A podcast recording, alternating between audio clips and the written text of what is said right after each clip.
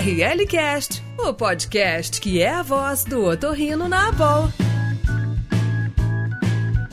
Bem-vindos ao RLCast, o podcast da ABOL, Associação Brasileira de Otorrinolaringologia e Cirurgia Cérvico-Facial. Eu sou a Andréia, presidente do Comitê de Educação Médica Continuada. Esse aqui é um espaço para a gente trocar experiências, trazer sempre alguns aspectos novos, aspectos de medicina, não só de medicina, mas de saúde, bem-estar, e trocar ideias com, com colegas renomados, conhecidos e amigos nossos, certo? E aí, Roberto? Olá, eu sou Roberto Beck, sou coordenador do Departamento de Eletrofisiologia Fisiologia da, da Associação Brasileira de Otorrino. E hoje nós falaremos sobre um tema extremamente interessante, que é sobre avaliação auditiva no idoso e os aspectos relacionados à demência e à cognição. Estamos aqui com a doutora Berenice. Olá, doutora Berenice.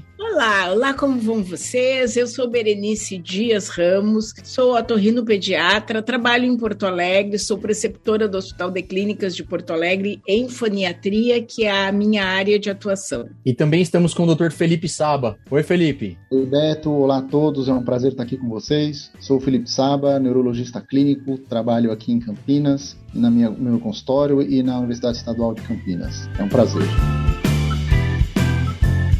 Bom, vamos lá. Eu queria começar perguntando para a doutora Berenice. Doutora, quando solicitar a avaliação auditiva no idoso? Eu quero dizer para vocês que para mim é um prazer imenso falar sobre este tema, porque eu quero propor uma conduta geral para todos os otorrinolaringologistas. Eu acredito que todo paciente otorrinolaringológico tem que ter a sua a audição avaliada na primeira consulta. Eu digo porque eu trabalho há muitos anos com crianças e muitas vezes são descobertas durante a consulta perdas auditivas que não são suspeitadas pelos pais. E o mesmo ocorre com os idosos que gradativamente vão perdendo a audição e só iriam consultar quando já uh, estivessem ocorrendo as consequências decorrentes uh, da presbiacusia. Então, a proposta é: sempre que um paciente consultar um otorrinolaringologista, a sua audição deve ser avaliada, até para que se tenha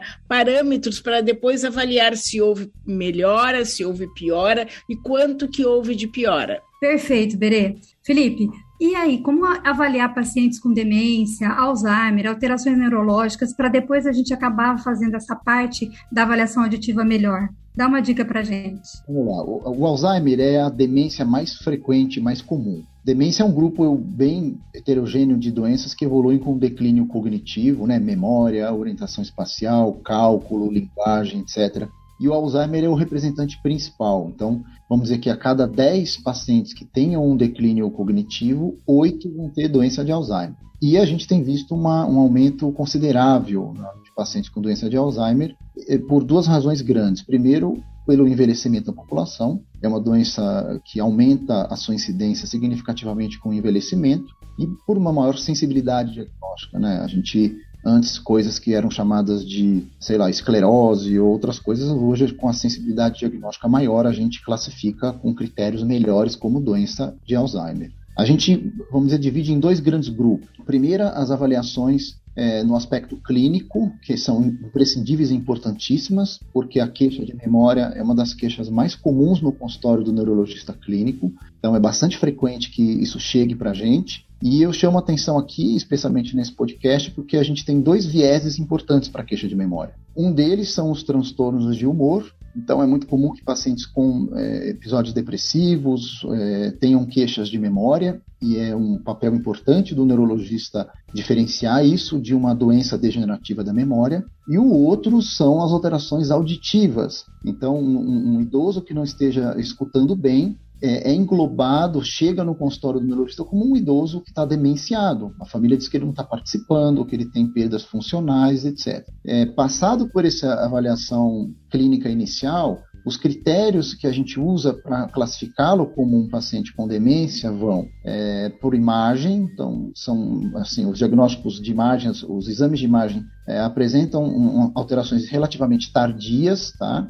E uma avaliação, uma bateria neurocognitiva que é absolutamente imprescindível. E, infelizmente, na realidade brasileira ainda é muito pouco feita. Tá? A bateria neurocognitiva é, é, é, é fundamental. Porque ela divide as funções cognitivas, separa as funções cognitivas e a gente consegue classificar essa demência de uma forma didática, dividindo essas funções. Mais recentemente, a, a gente tem até o uso de alguns biomarcadores no líquor. Na prática clínica é raro que a gente precisa, precise pedir esses biomarcadores e é, basicamente a, a, soma desses fatores associados a uma história clínica de queixa de memória que implique numa perda funcional e tenha uma característica progressiva, a gente dá o diagnóstico de doença de Alzheimer. Onde a queixa auditiva entra? Primeiro que se o doente já na entrada do consultório tiver uma queixa auditiva, a gente não pode classificá-lo diretamente como uma demência. Isso é um viés. Um idoso que não escuta, ele vai ser classificado como um, um doente demente porque ele não participa.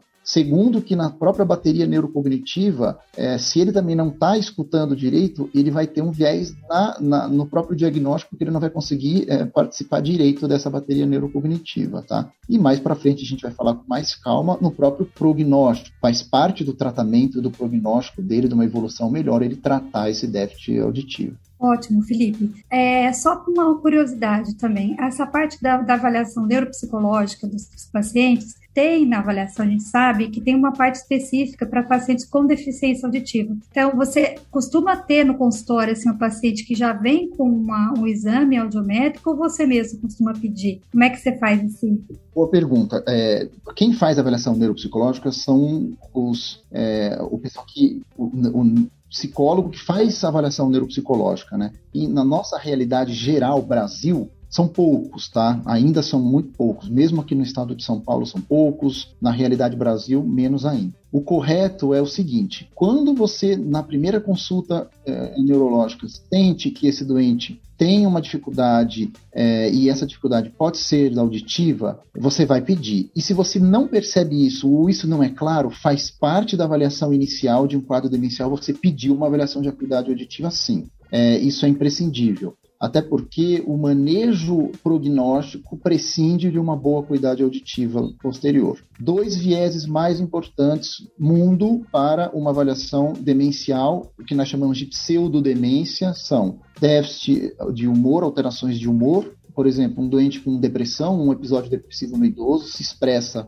de uma forma muito parecida com uma síndrome demencial ou um déficit auditivo. E, e uma coisa até puxa a outra. Às vezes o doente tem até as duas coisas exatamente pelo déficit auditivo. E também até gostaria, queria colocar e acrescentar o que o Felipe está dizendo, né? Que o, a, a questão depressiva pode estar. Tá, tem até os, os, dois lados, né? A questão depressiva pode levar o idoso ao isolamento e também a audição também leva o idoso ao isolamento e piora o quadro depressivo, né? Então isso é uma, uma questão que a gente acaba notando muito no dia a dia, que era aquele idoso que participava muito das reuniões familiares, que ia aos almoços, aos jantares da família e que agora pelo fato de não escutar, ele deixa de frequentar. E à medida que ele deixa de frequentar, ele passa a ficar cada vez mais deprimido, cada vez mais triste, cada vez mais isolado. E isso também vai levar a uma, a uma alteração cognitiva progressiva e mais rápida, né? Isso é uma coisa que a gente percebe bastante no dia a dia. É, Roberto e Felipe, então o que, que vocês acham da proposta de que talvez também todos os pacientes neurológicos, é, a partir de uma determinada idade,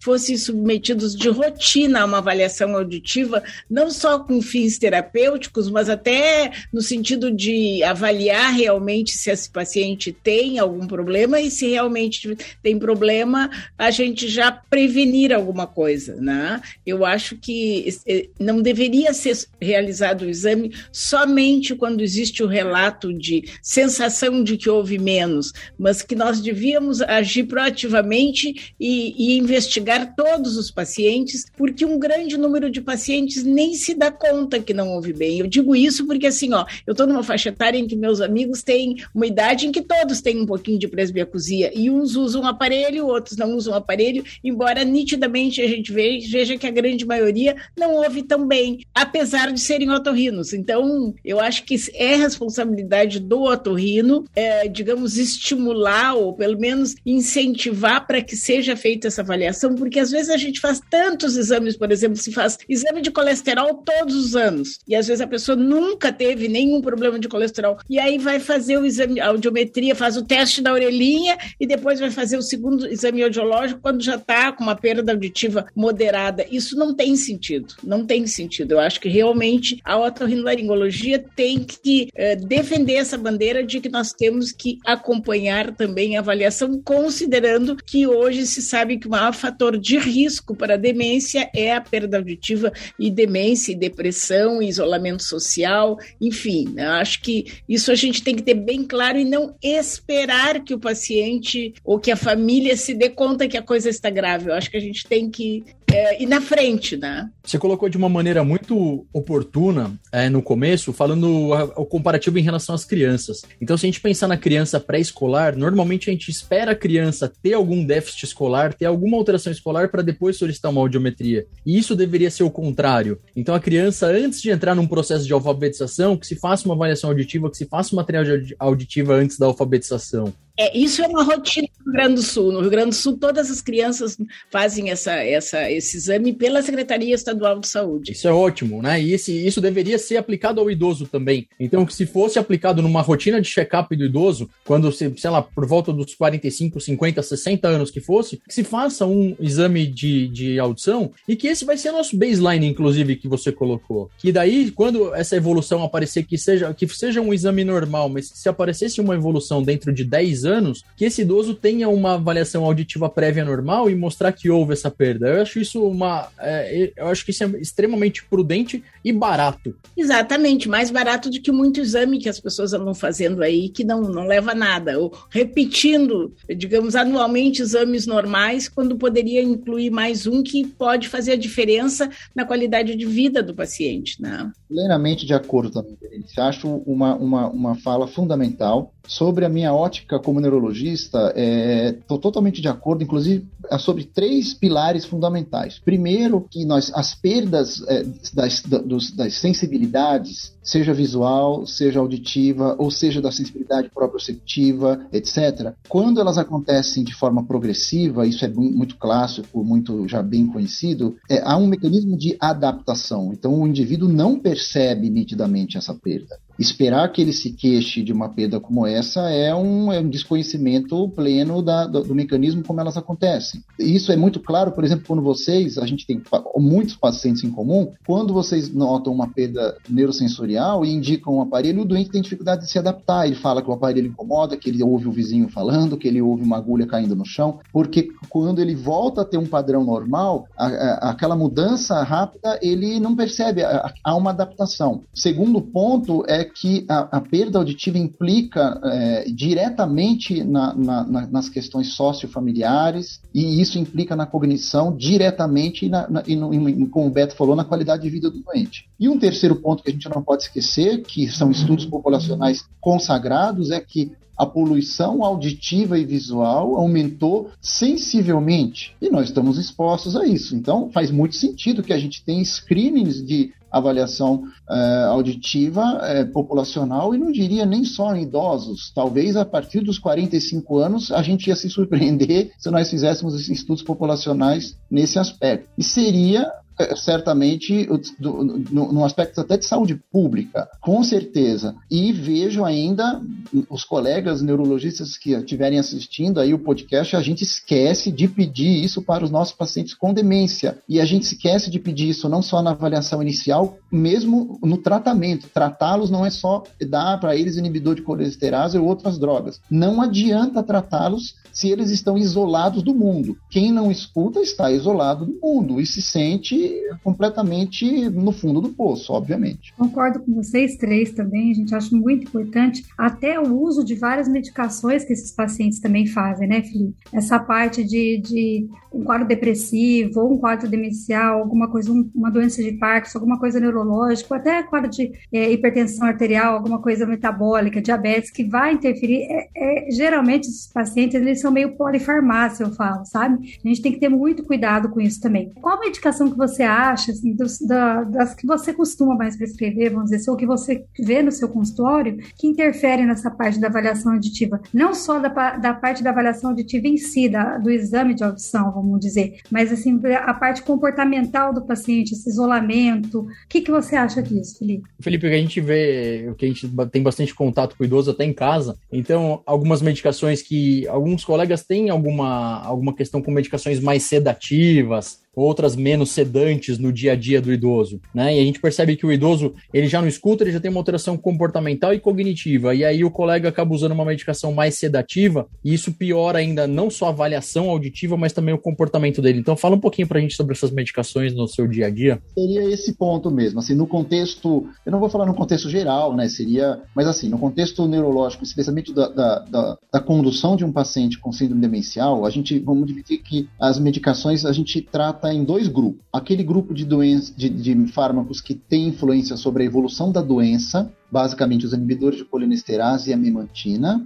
e aquele grupo de doenças que tratam o comportamento, as alterações comportamentais, insônia, irritabilidade, agitação psicomotora, etc. Esse grupo, se não bem manejado, o doente pode é, ser é, medicado com fármacos que têm efeitos colaterais sedativos, como o Beto falou. Inclusive, na maior parte dos casos, neurolépticos típicos, que tem múltiplos efeitos colaterais indesejáveis nos idosos. E esses efeitos colaterais indesejáveis, entre eles, vão influenciar diretamente. Se vocês pegarem um idoso com um fármaco, por exemplo, uma, um aloperidol, ou um levomipromazina ou risperidona, que eu direi na realidade do Brasil 80% deles vão estar tomando, ele não vai conseguir fazer um exame audiométrico. Ele não consegue. Talvez até, no máximo, um potencial evocado vai, vai, vai dar uma, uma, um auxílio para vocês porque vai ter uma influência direta. É um fármaco que ceda, que dá uma latência na resposta para ele, ele não vai conseguir participar, dá um, inclusive um parkinsonismo medicamentoso, ele vai ter um delay grande na resposta dele, e isso é tem uma implicação maior ainda, expõe o doente a uma chance de queda, é, dá problemas motores piores do que a própria demência em si, e geralmente é o apelo maior da família. A, família, quando traz um doente no neurologista, é lógico que ela se chateia com a questão é, da memória, vamos dizer assim, né? mas o que mais incomoda a família é o doente que não quer tomar banho, é o doente que está agitado, é o doente que diz que mexeram nas coisas dele, é o que não dorme a noite inteira. Então, o refinamento do controle do neurologista sobre o aspecto comportamental precisa ser muito melhorado e isso influencia diretamente. Às vezes a gente vê um doente e depois de mexer nesse tipo de remédio, você vê outro no, no consultório. E sob efeito desses fármacos, é impossível uma avaliação eh, audiológica adequada. Não, não consegue. Vai ter que fazer quase que fosse num recém-nascido. Ele não vai ter participação alguma, não vai ter condição até de interação alguma. Você está ouvindo ORL Cast.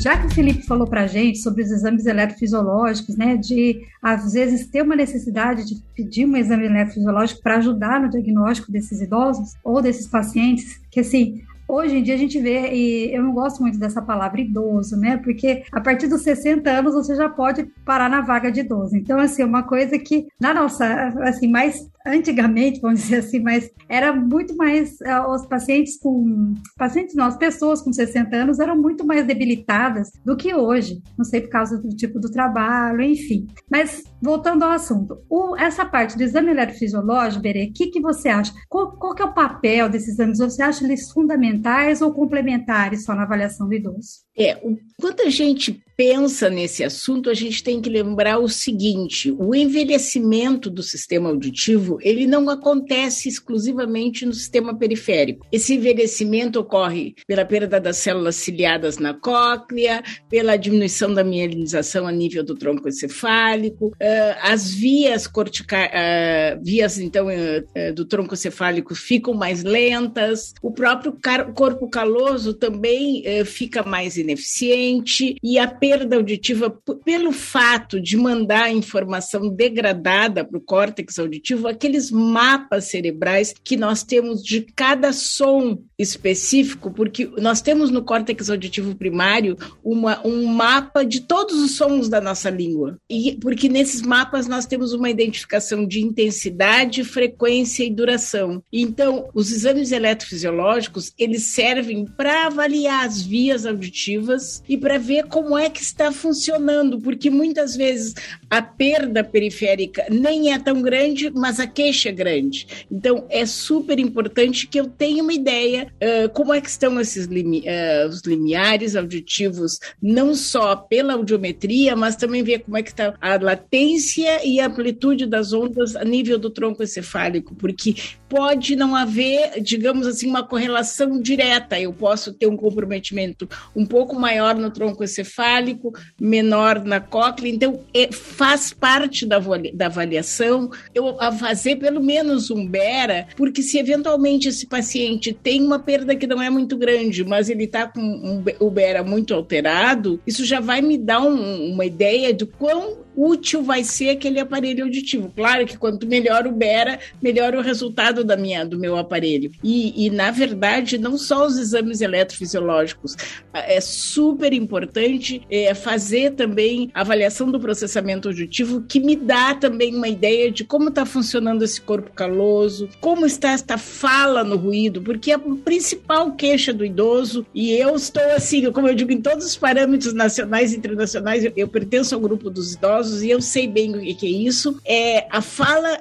no ruído é o principal problema. E isso é o que desconecta o idoso do, da conversa familiar. Então, eh, depois até vou comentar o que, que a gente pode fazer para melhorar isso. Sem dúvida, exames eletrofisiológicos, preferencialmente sempre, embora nem sempre seja possível, de novo, devido à nossa realidade. Embora realmente os exames eletrofisiológicos sejam mais fáceis de realizar, por exemplo, do que uma avaliação neuropsicológica, que é bem mais cara e bem mais demorada. Bom, agora vou, agora eu vou entrar na minha, na minha paixão, que são os exames eletrofisiológicos, e eu queria, na verdade, eu queria discutir alguns pontos mais é, práticos que a gente vê no, no dia a dia do consultório eletrofisiológico, né? E o que acontece é que muitas vezes o colega acaba colocando uma certa esperança, uma certa expectativa no Bera que nem sempre ele pode nos fornecer. Então, um paciente, primeiro, o paciente muito demenciado, né? Então, aquele paciente que tem uma dificuldade de locomoção, paciente que tem dificuldade de ir até a sua clínica para realizar a audiometria, para realizar o Bera, é um paciente que é um paciente que é complicado para chegar no Então já começa por aí. E segundo, que o potencial evocado, por mais que se fale que o potencial evocado é um potencial que não depende da, da colaboração do paciente, isso é realmente a verdade, porque as respostas são obtidas através de eletrodos e são captados por esses eletrodos. Mas precisa muito da ajuda do paciente, porque todo o potencial evocado depende de relação sinal-ruído. E se eu tiver um ruído eletroencefalográfico, quando a gente fala de ruído na eletrofisiologia, a gente está falando de ruído eletroencefalográfico, a gente não está falando de barulho do ambiente. Então, se eu tiver um paciente muito agitado, um idoso muito agitado, ele não vai parar quieto durante o exame. Então, tudo que eu captar durante esse BERA vai ser artefato, vai ser potencial de uma qualidade muito ruim. Então, esse é o primeiro cuidado que a gente tem que tomar em relação à expectativa com o BERA. O que a doutora Berenice falou em relação a, a, a resposta do BERA te dar um melhor indício de que a prótese vai ser melhor, excelente, né? Então, assim, se a gente tiver ondas bem replicáveis, se a gente tiver amplitude boa no nosso nervo coclear, o nervo coclear funcionando perfeitamente, a gente vai ter uma melhor resposta porque a gente sabe que o nervo está funcionando bem. Então, isso realmente é uma coisa que ajuda bastante. Mas o que a gente vê, o que eu costumo ver muito lá no, no, na clínica, quando a gente vai fazer os exames, é que, assim, às vezes acaba, os colegas acabam pedindo exames para um, idosos extremamente debilitados, que a família tem uma dificuldade imensa de levar o paciente para fazer o exame. Então, assim, vira um, um tormento para a família essa visita, né? A família perde uma manhã inteira, um dia inteiro para conseguir deslocar o idoso até lá, e aí vai chegar lá e eu vou dar uma resposta para eles que não vai ser aquela esperada. Então, a mensagem, na verdade, que eu queria deixar em relação aos exames eletrofisiológicos não é nem o benefício que eles trazem. O benefício que eles trazem, quando bem indicado, é excelente. Agora, que a gente tem que entender quando indicar bem esse exame, né? Então, quando esse exame vai realmente trazer um benefício para o paciente. Então, o paciente tem que ter limiar, né? Então, se, por exemplo, o paciente tem um limiar lá por volta de 70, 80 decibéis na audiometria, a gente já sabe que a resposta no Bera vai ser muito ruim, vai ser uma resposta muito pobre. Se o paciente já tem uma, uma discriminação muito baixa, né, 10, 20%, uma discriminação para dissílabos muito ruins, eu já sei que o Bera também vai ser muito ruim. É a mesma coisa de pedir uma ressonância para esse paciente. Tipo assim, o que que eu, se eu detectar um neurinoma num senhor de 95 anos, eu vou operar esse neurinoma, né? Vale a pena, porque tem uma simetria. Então acho que a gente tem que ter, eu tenho meu velhinho em casa, lá meu velhinho tem 94 anos, meu avô, o fake cuida dele. E aí, o que, assim, cada vez que eu tenho que sair de casa para levar ele a uma consulta, cada vez que eu tenho que levar ele de sair de casa para fazer um exame, a gente tem toda uma logística, né? Então a gente tem que pensar nisso da, da família, esse contraponto da família também. Mas que os exames eletrofisiológicos eles auxiliam demais, eles auxiliam e muito. Isso não, não, não tem dúvidas. É, só complementando uma coisa, Beto, às vezes chega o pessoal realmente no consultório e é aquilo que você falou, né? Que acha que o, o, o exame eletrofisiológico vai fazer milagre. Então não conseguiu uma resposta boa numa audiometria, não conseguiu o que é o padrão ouro para a gente fazer uma protetização, porque tem a, a percepção e a compreensão do paciente também, né? Nesse tipo de exame, vem e acha que você vai fazer lá uma frequência específica e acabou. E às vezes você vai fazer um estado estável num paciente desse tipo, o que, que é isso que você falou, o que, que vai te acrescentar, o que, que vai te dar. Então, assim, aquilo que eu, que eu sempre falo, quando você for pedir um exame, né, é, tem a resposta do que é, o que, que você quer ver naquilo ali e o que, que vai dar de benefício para o paciente, se aquilo vai ajudar realmente ou não, né? Ou vai ser só mais um exame, né? E assim, é muito importante a gente entender na eletrofisiologia a questão da relação sinal-ruído. Na eletrofisiologia, a relação sinal-ruído é tudo. E se você pensar, ah, vamos fazer um estado estável nesse paciente. O que, que o estado estável depende? O estado estável depende de ruído eletroencefalográfico baixo. Para eu conseguir um ruído eletroencefalográfico baixo, eu preciso de um paciente calmo e tranquilo. Um idoso, agitado, cheio de dor, que vai ficar deitado uma hora na maca, ele vai conseguir ter um ruído eletroencefalográfico baixo para eu conseguir adquirir essas respostas? Nem sempre. Muitas vezes eu consigo. Então, e aí, ah, então tá bom, então vamos fazer anestesiado. Esse idoso tem condição de ser anestesiado? Tem, tem condição clínica de fazer uma sedação? Normalmente não, tem um monte de comorbidade. Então, a gente tem que medir as expectativas em relação ao exame eletrofisiológico. Então, é, é uma, é uma mensagem que fica, né? Porque tem aquela visão, ah, o exame eletrofisiológico, o potencial evocado não depende da resposta do paciente. Então tá bom, então se não depende da resposta do paciente, eu vou mandar qualquer paciente porque eu não consegui limiar, eu posso mandar potencial evocado. Tudo bem, é verdade, mas a gente tem que pensar que nem sempre o potencial evocado depende só das respostas que vem do nervo, depende de todo um contexto, depende de toda uma situação de ruído. Perfeito, gente, perfeito mesmo. Sempre aprendendo aí com vocês. Então, eu queria falar agora, eu queria perguntar para a doutora Berenice, o que tipo de a partir de que tipo de perda que você indica aparelho auditivo? Então, muitas vezes o paciente, o paciente idoso é um paciente relutante.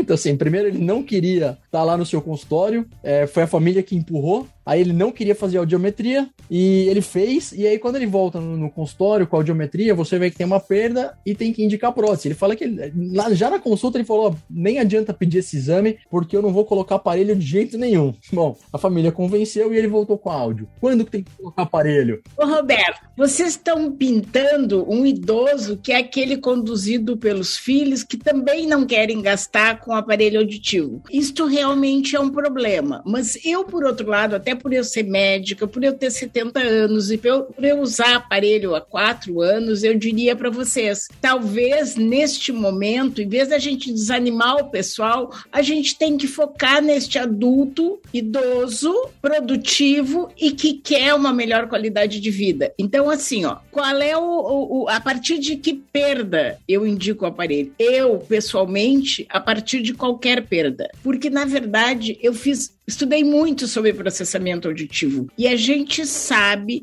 que nós fazemos entre 6 e 12 meses de idade, nós fazemos um mapa de todos os fonemas da língua no cérebro. E na medida em que eu tenho uma perda auditiva por presbiocusia, normalmente essa perda ela é nas frequências agudas que justamente são as frequências onde estão as consoantes e são as consoantes que dão o sentido das palavras. Por exemplo, se eu digo a palavra palavra bola, é, se eu ouvir o a, pode ser bola, pode ser toca, pode ser coca, pode ser qualquer coisa. O que define as palavras são as consoantes e as consoantes estão nas frequências agudas. No momento que eu tenho alguma perda, qualquer perda coclear, eu vou mandar uma informação degradada da cóclea para o córtex e eu começo a fazer uma reorganização chamada reorganização intramodal. O que, que significa isso? Que aquelas minhas frequências de 8 mil, como eu tenho recrutamento de outras frequências, eu vou passar a perceber, por exemplo, como 4 mil. Então, esta reorganização vai me dificultar a compreensão das palavras. E na medida que eu tenho uma perda, mesmo que leve, e eu estou dizendo isso porque eu uso o aparelho desde o momento que eu tenho uma perda leve. No momento que eu uh, tenho uma perda leve, eu começo a precisar mais da minha cognição para entender o que está sendo falado, porque essa a minha atenção, o meu conhecimento do assunto vai permitir que eu faça um fechamento daquilo que as pessoas estão dizendo. Eu vou ter que fazer uh, mais um esforço visual para tentar ver o que a pessoa está falando, e isso agora com as máscaras ficou realmente um problema. Então, nós sabemos isso aí, assim, graças aos estudos da doutora Anu Sharma, que é uma pessoa bárbara que tem estudos eletrofisiológicos sobre perda auditiva leve, perda auditiva mínima. Depois de três meses de perda, eu tenho reorganização intramodal, isto é, córtex auditivo primário, frequências agudas sendo representadas por frequências um pouco mais graves, e eu tenho uma reorganização cross-modal. O que, que significa isso? Que a minha área auditiva cortical vai ser substituída por informação visual, porque eu preciso da visão para completar a minha informação auditiva. Esta reorganização cortical, ela ocorre com três meses. E os trabalhos da doutora Nu são bárbaros, porque ela mostrou, através de exames eletrofisiológicos, que se eu coloco um aparelho auditivo nesse paciente, é, depois de algum tempo, ele passa a responder só em área auditiva. Então, para o pessoal que faz otorrino, eu recomendo a leitura desses artigos que eu acho simplesmente fantásticos. Então, a pergunta, a resposta é: com qualquer perda auditiva, deve-se recomendar o aparelho auditivo. Eu acho que nós mesmos, otorrinos, a gente ajuda o, o, o nosso paciente leigo a ter preconceito contra o aparelho quando a gente diz assim: não, a tua perda não é tão grande, volta quando estiver pior. Isto eu ouvi de um colega otorrino. Eu virei as costas, eu estudo processamento, é o que eu faço de manhã, de tarde, de noite, botei meu aparelho e eu devo dizer, doutor Felipe, que quando eu botei o aparelho, eu tinha uma perda leve. Eu coloquei o aparelho e aconteceu o seguinte, eu estava numa sala pequena com a fonoaudióloga e eu passei a ouvir os carros na rua e as pessoas conversando na sala de espera. Para mim aquilo foi bárbaro, porque eu não me dava conta disso aí,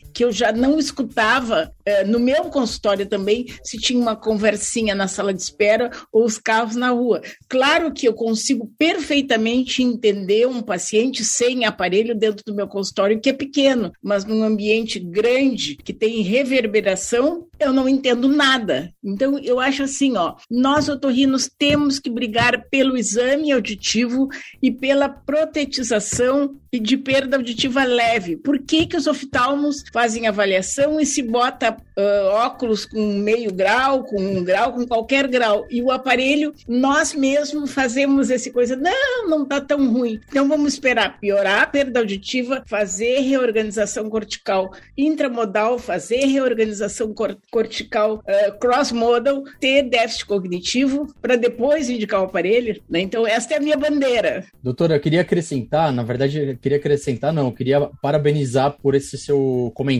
em relação a a, essa questão do, do, do, idoso economicamente ativo e participativo e tudo mais, né? Idoso, é, como a Andrea falou, não é, talvez nem seja a melhor palavra, mas é que, assim, quando a gente chega às nossas realidades, né? Então, quando a gente, essas diferenças entre hospitais públicos e particulares, entre o consultório particular e o SUS, com paciente que vai, já vai chegar muito mais velho pra gente tudo mais, e principalmente aqueles pacientes que vieram do interior, que vieram de muito longe, que ainda tem essa cultura muito ruim. Então, é, essa diferença, ela é gritante, e é deixar essa mensagem para os mais novos, que a, a avaliação precoce, ela influencia até nesse ponto, né? Então, quanto mais precoce é feita essa avaliação, mesmo desse idoso que já vem com uma cabeça um pouco mais retrógrada tudo mais, que quanto antes se é feita essa protetização, quanto antes é feito o diagnóstico, melhor vai ser essa, essa, esse envelhecimento saudável, diga-se é, entre aspas, né? Então, que, que essa pessoa ela vai ter esse, esse aspecto de uma, uma condição melhor de todo o aspecto neurocognitivo.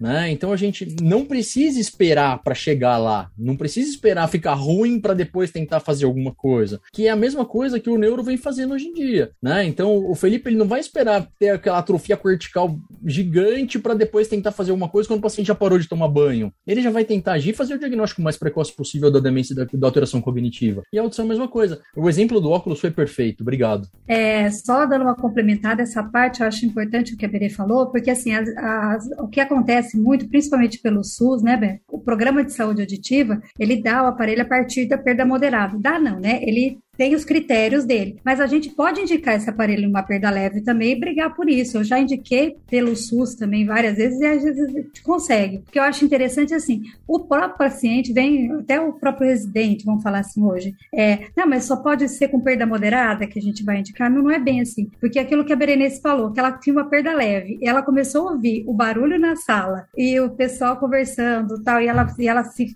ficou feliz. Um, um, uma pessoa que tem uma perda moderada, se ela colocar um aparelho com a perda moderada, ela vai ser, vai sentir um incômodo a princípio. Então, para que ela vai ter uma, até ela ter uma neuroplasticidade para começar a sentir tudo aquilo de novo, é muito mais demorado do que se tiver com uma perda leve. E eu, eu levanto a bandeira junto com a Berenice, acho que vocês dois estão perfeitos aí. Felipe também. Com certeza, também acho fundamental e achei o, o comparativo com oftalmologia brilhante e perfeito. E todos nós que lidamos com idosos, otorrinos, geriatras, neurologistas, devemos sempre, sempre nas consultas reforçar isso. Não acho só que os colegas, ah, não, moderado. Nós, às vezes, atendemos familiares de, de, pacientes que têm indicação, por exemplo, que o otorrino indicou, vem no consultório, às vezes eles dizem, ah, doutor, ele, o, o, o, colega otorrino indicou, mas acho que não, a gente não vai colocar agora, ele não, ele não tá bem com vontade de colocar, e a gente deixa de insistir, como se isso fosse algo que viesse em segundo plano ou menos importante. Eu costumo dizer para os doentes que ah, colocar o aparelho auditivo, por exemplo, no, num contexto de uma avaliação ou de um segmento de uma demência, ele deixar de colocar o aparelho é a mesma coisa que ele deixar de tomar o remédio ou que ele deixar de fazer qualquer outro acompanhamento. A, a influência negativa na qualidade de vida dele vai ser tão ou maior ou até pior do que ele parar de tomar o remédio dele nós que lidamos precisamos ativamente insistir e ter uma, uma postura proativa de que é necessário e fundamental. Estendo isso para geriatras e neurologistas também. Perfeito, Felipe. Antes de eu fazer essa pergunta, só eu, eu uma vez ouvi uma frase de um paciente meu que hoje eu levo comigo, que ele falava assim, que é, todo mundo tem dó de cego, quer ajudar a pessoa que não enxerga bem, quer ajudar, quer ajudar a atravessar a rua, né? E todo mundo tem raiva de surdo. Ele fala, todo mundo fala alto, fica, parece que tá brigando comigo. Então, assim, quando ele falou isso, eu falei, gente, você sabe que é realmente é uma realidade que a gente vive, né? O pessoal não tem muita paciência com esse tipo de paciente. Ô, Berê, aproveitando esse gancho dessa parte do, do, do uso ou não do aparelho auditivo, por que que tem algumas vezes o paciente ele, ele quer usar o aparelho só na orelha direita? Então, isso tem tudo a ver com envelhecimento auditivo. É, na verdade, nós temos uma área, é, quer dizer, um lado, um hemisfério que é responsável pela linguagem, que é o hemisfério esquerdo. Então, na realidade, toda a informação auditiva da orelha direita vai direto para o hemisfério esquerdo e lá ela vai ser percebida e decodificada. A informação da orelha esquerda, ela vai para o hemisfério direito, que não é um hemisfério de linguagem, e ela precisa dessa transferência através do corpo caloso, que no idoso ele não funciona uh, de maneira adequada, porque com o envelhecimento auditivo, esse uh, idoso pode eventualmente ter um corpo caloso ineficiente. E aí o que, que acontece? É como se as informações chegassem desincronizadas. Ele ouve bem na orelha direita, na orelha esquerda aquela informação chega um pouco depois e não tão clara, e a sensação que este idoso tem é de que a orelha esquerda está atrapalhando. Isto não acontece em todos os idosos, é em cerca de 10% dos idosos, mas a gente tem que tentar entender e avaliar. Isso aí é feito através de avaliação de processamento auditivo, teste de código de dígitos e depois, eh, se isso ficar provado que o problema é o corpo caloso, a gente faz um treinamento auditivo, faz um, uma terapia de processamento auditivo para depois adaptar a outra orelha. Nenhum momento se propõe eh, de que se use só na orelha direita a não ser neste caso que é necessário fazer uma terapia de processamento auditivo para que, que o paciente se sinta realmente beneficiado pelo uso das, das duas orelhas, né? E isso acontece em 10% dos pacientes e nós, otorrinos, temos que, temos que entender, porque o paciente diz, não sei, doutor, eu acho que esse lado aqui tem mais chiado do que o, atrapalha, né? Então isso pode acontecer, é, é bem interessante. É, eu já vou, já vou emendar uma próxima pergunta que como é que a gente estava conversando sobre o, o ruído? Então, o, o, idoso que deixa de ir na igreja porque não escuta o padre, que deixa de frequentar a festa da família porque tem muita gente falando ao mesmo tempo. A gente tem alguma estratégia, Berenice, para conseguir minimizar isso, para conseguir fazer com que ele tenha um melhor aproveitamento ou melhor benefício nesses ambientes mais ruidosos, mais barulhentos? Na verdade, eu sempre, como eu tenho muita vivência com criança, eu comparo a, a, a, diferença com que, pelo menos no nosso meio, na nossa cultura brasileira, a, criança é muito mais valorizada que o adulto. Então, todo mundo, quando fala com o bebê, diz: Oh, que lindo, nenê e tal. Isso aí já, tem até um nome que se chama mamanhês, não é? As pessoas falam um pouco mais alto, um pouco mais devagar e um pouco mais articulado, porque instintivamente todos nós sabemos sabemos que para falar com a criança, para ela perceber bem, para ela poder fazer aquele mapa cortical dos fonemas, isto é necessário. E todo ser humano faz isso instintivamente. É, na nossa cultura, me parece que o idoso não é tão valorizado com a criança, como a criança. E as pessoas têm um idoso que todo mundo sabe que não está escutando bem, mas fala todo mundo ao mesmo tempo e nem olha para o idoso. A orientação é falar um de cada vez e falar de frente para o idoso. Um pouco mais devagar, não necessariamente muito mais alto. Por que mais devagar? Porque, como as vias auditivas estão menos mielinizadas, a transmissão do som é mais demorada. Então, eu falo mais devagar para esse idoso ter tempo de processar a informação, porque uma das características da fala é que o parâmetro mais importante é o tempo. Então, falar de frente, falar devagar e um de cada vez. É claro que um, no ambiente ruidoso, eu, por exemplo, no jantar dançante, o idoso vai ter muita dificuldade. Mas para isso, os, os, microfones direcionais, aqueles aparelhos, funcionam, não é? Eliminando o ruído. Eu, particularmente, não uso uh, nenhum, uh, digamos, uh, dispositivo para eliminar o ruído, porque eu sempre penso, eu quero que o meu tronco encefálico elimine o ruído. Quem elimina o ruído, essa é uma atividade do tronco encefálico, eliminar o ruído. Então, quem tem uma perda leve, que tem um bom processamento, deve continuar, eh, digamos, recebendo todos os ruídos. Mas aquele idoso que vai botar um aparelho que já está com mau processamento, ele deve usar um aparelho com eliminação de ruído ambiental. Mas isso aí é super legal a gente tentar, assim, pedir para, digamos, para expor. Aqui na minha casa, por exemplo, eu tenho uma combinação. Meu marido não fala de uma peça para outra comigo porque eu não vou ouvir, entende? Então essas coisas vão tornando o convívio mais agradável. A gente precisa da, da compreensão dos familiares. Então eu acho que é isso aí. E é por esse motivo que quando a gente faz o BERA no paciente idoso com perda auditiva, muitas vezes a gente usa uma taxa de estimulação mais baixa. Então quando a gente usa a taxa de estimulação mais alta, nem sempre se consegue uma sincronização boa da via auditiva. Quando a gente diminui a taxa de estímulos por segundo, a quantidade quantidade de estímulos por segundo para fazer o exame, a gente consegue uma melhor sincronização e uma melhor amplitude das ondas. Então, isso é uma estratégia para quem trabalha com exame auditivo com potencial evocador auditivo em idoso. E por isso que o, o,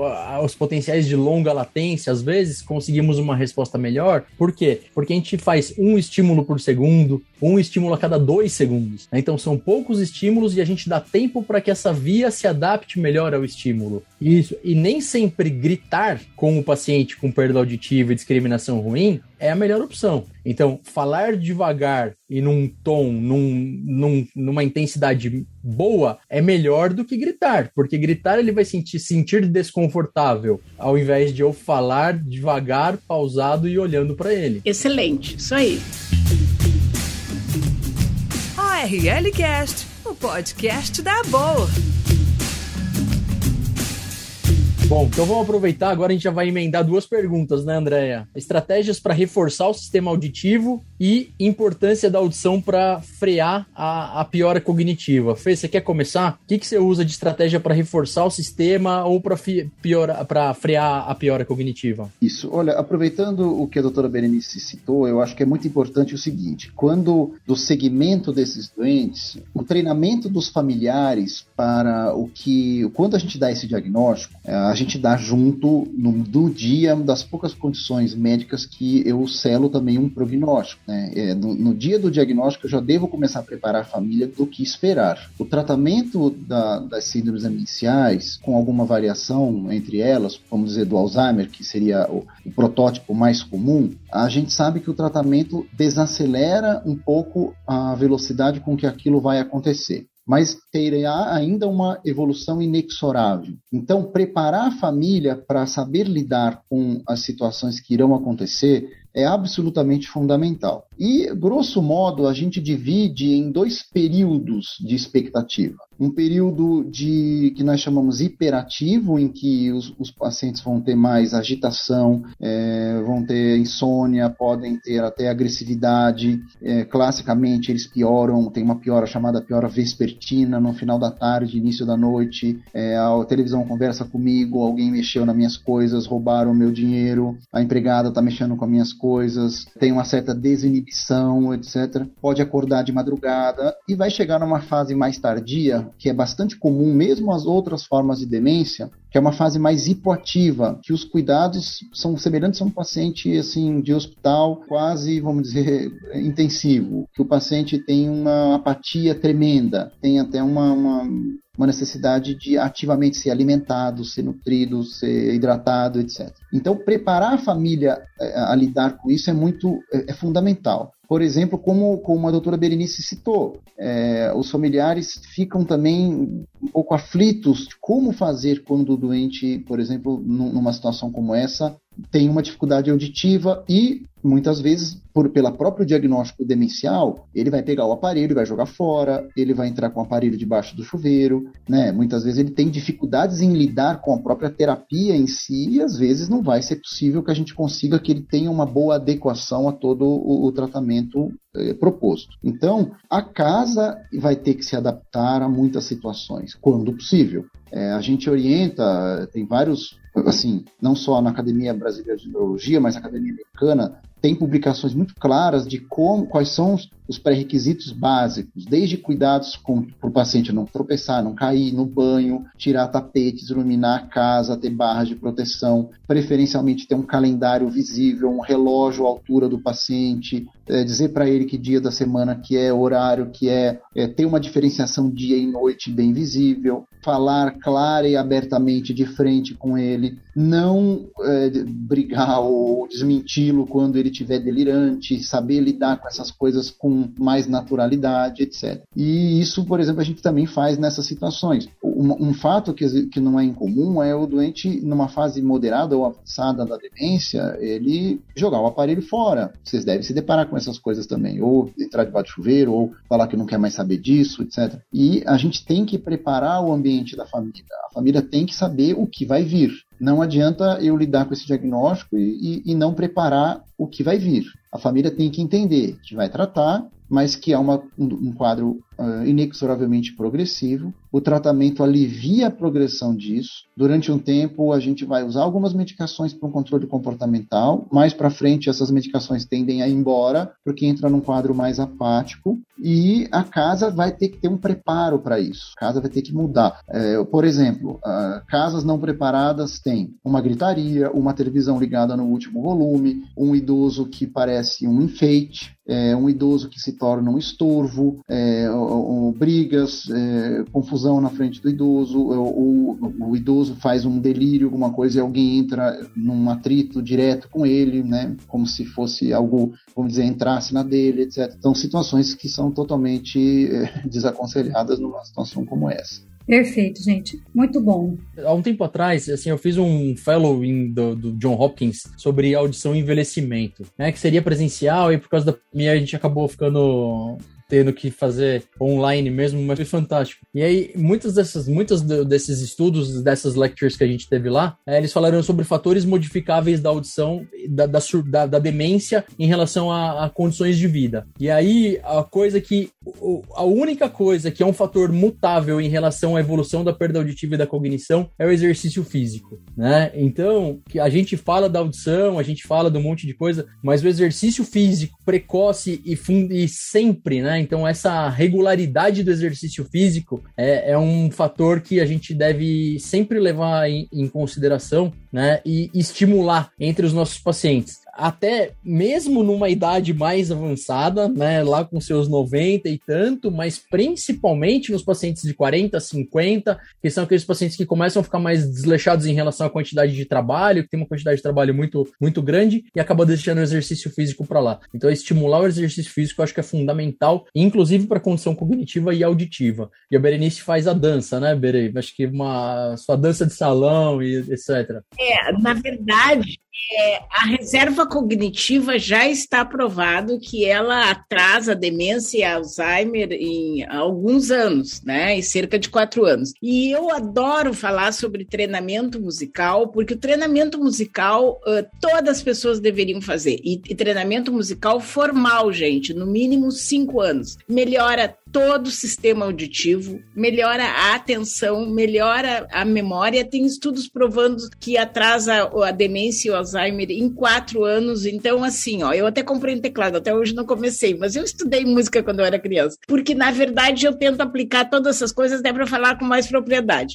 a música, sem dúvida nenhuma, melhora todo o sistema auditivo e deve ser, uh, digamos, incentivada em qualquer faixa etária, porque já se sabe que melhora a reserva cognitiva. Mas, por exemplo, a dança de salão. Eu sou fã da dança de salão. Por quê? Porque a dança de salão é um treinamento que ele é musical não é? Então, por exemplo, na dança de salão, a gente vai aprender um monte de ritmos. Então, quando toca um determinado ritmo, o que que acontece? Eu escuto aquela música e aí eu vou identificar qual é o passo que eu vou usar. Por exemplo, o bolero é 2-2, samba é 1, um, enfim. Bom, tango é mais o, quadra, o tijolinho. Bom, enfim. Então, eu me organizo para fazer aquele, aquela coreografia. Só que o tempo todo eu tenho que botar um braço num lugar, e aí, assim, é que é sistema motor, fazendo cruzamentos por corpo caloso, por, e um braço num lugar, o um braço no outro, uma perna num lado, uma perna do outro. Então, tudo isso faz circular muita informação, porque eu tenho que sincronizar com meu parceiro, e meu marido brinca que a dança de salão é o único momento que ele consegue mandar em mim, porque a dança de salão, quem decide o passo é o cavalheiro, a dama tem que ficar super atenta para acompanhar. Então, aquilo ali a gente fica a mil e é um exercício aeróbico, porque em meia hora a pessoa está suando. Então, assim, ó, a música, o treinamento musical, seja um teclado, seja um violão, é bárbaro para o sistema auditivo. E é bárbaro também porque a, música faz com que eu mexa os dois membros superiores. Mas a dança de salão,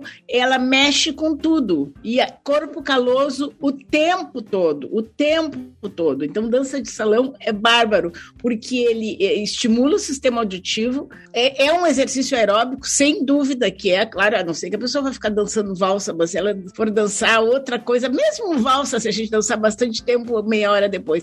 Então, assim, ó, o que que melhora a reserva cognitiva? Treinamento musical, exercício físico, exercício aeróbico, né? E claro que o exercício com peso também é importante. E nós temos uma grande, digamos, vantagem, nós médicos, porque a gente sabe que tem a ver com nível uh, sociocultural, então são coisas que são importantes. Eu trabalho muito com criança, então, assim, ó, nenhuma criança sai do meu consultório sem a informação de que se ela fizer cinco anos de treinamento musical, ela vai melhorar a atenção, ela vai melhorar a memória e ela vai atrasar o Alzheimer. Então, isso é importantíssimo. Em relação ao treinamento auditivo, eu sinceramente acho que isto compete às fonoaudiólogas. Elas devem fazer avaliação auditiva. Eu, eu, eu solicito a avaliação do, da, do processamento auditivo, eu dou meu parecer e eu indico se tem que fazer ou se não tem que fazer, mas quem faz é a fonoaudióloga. E aí, assim, ó, na verdade, a avaliação do processamento auditivo, por exemplo, se tiver tudo alterado, muitas vezes não tem indicação de terapia. Ah, a, a terapia é assim, bom, o paciente só tem problema com fala no ruído aí eu posso até fazer um treinamento em casa, sugerindo assim, ó, eu, eu até faço isso às vezes com criança, porque essas crianças que têm muito otite têm alteração do processamento auditivo. Eu peço para eles botar um aplicativo chamado decibelímetro, eu peço para eles pegar esses livros uh, falados, e aí ele regula, por exemplo, o, a, a história do livro em 60 dB, e a mãe fica, por exemplo, conversando com a criança em 70, porque normalmente eu, por exemplo, aqui devo estar falando em 75, 80 dB, E aí, assim, na medida em que a criança conseguir compreender tudo, quando com um estímulo de 10 dB a menos, eu vou passando para 70, 70 e depois vou aumentando. Na verdade, a gente começa, não é nem com um, um desses iBook que a gente faz, primeiro com uma música instrumental, que é menos competitiva do que a fala. Depois que a criança está bem boa, eu passo para uma música cantada, né? Então, são, são técnicas que eu posso posso fazer se o problema é só fala no ruído. Mas eh, se precisa um treinamento daquele de gabine, isso aí é coisa para fonoaudióloga, não é para o otorrino nem para foniatra. Então, o pessoal das escolas de dança aí, se quiser patrocinar o RLCast, estamos à, à disposição. E a, questão do exercício físico e da atividade mental, da atividade intelectual, musical, isso é fundamental, né? Então, acho que isso é uma, uma questão muito importante. E eu acho que o, o exercício físico ele deve ser estimulado sempre. E a, a, dança, eu gostei da história da dança e colocaria aí mais uma atividade para quem conseguir, hein? A natação. A natação é é, um, é, uma, é uma atividade que consegue movimentar os quatro membros, que depende de uma atividade cognitiva extremamente apurada, que trabalha a respiração e ainda trabalha a concentração, que você tem que ficar contando quantas coisas você tem que fazer e tudo mais. Então, para quem consegue fazer a natação e consegue ter essa atividade, as atividades na água em geral, hidroginástica, etc., essas atividades aquáticas, além de tudo, sem impacto. Então, mesmo quem tem artrose e todas aquelas alterações degenerativas osteoarticulares, também consegue fazer. Bom, pessoal, eu acho que estamos chegando ao final desse episódio. Eu queria agradecer muito a presença de vocês. Acho que a gente teve um papo, bate-papo super descontraído, super legal. E a gente conseguiu abordar um monte de coisa em relação à audição do idoso, em relação a questões cognitivas do idoso e até muito mais.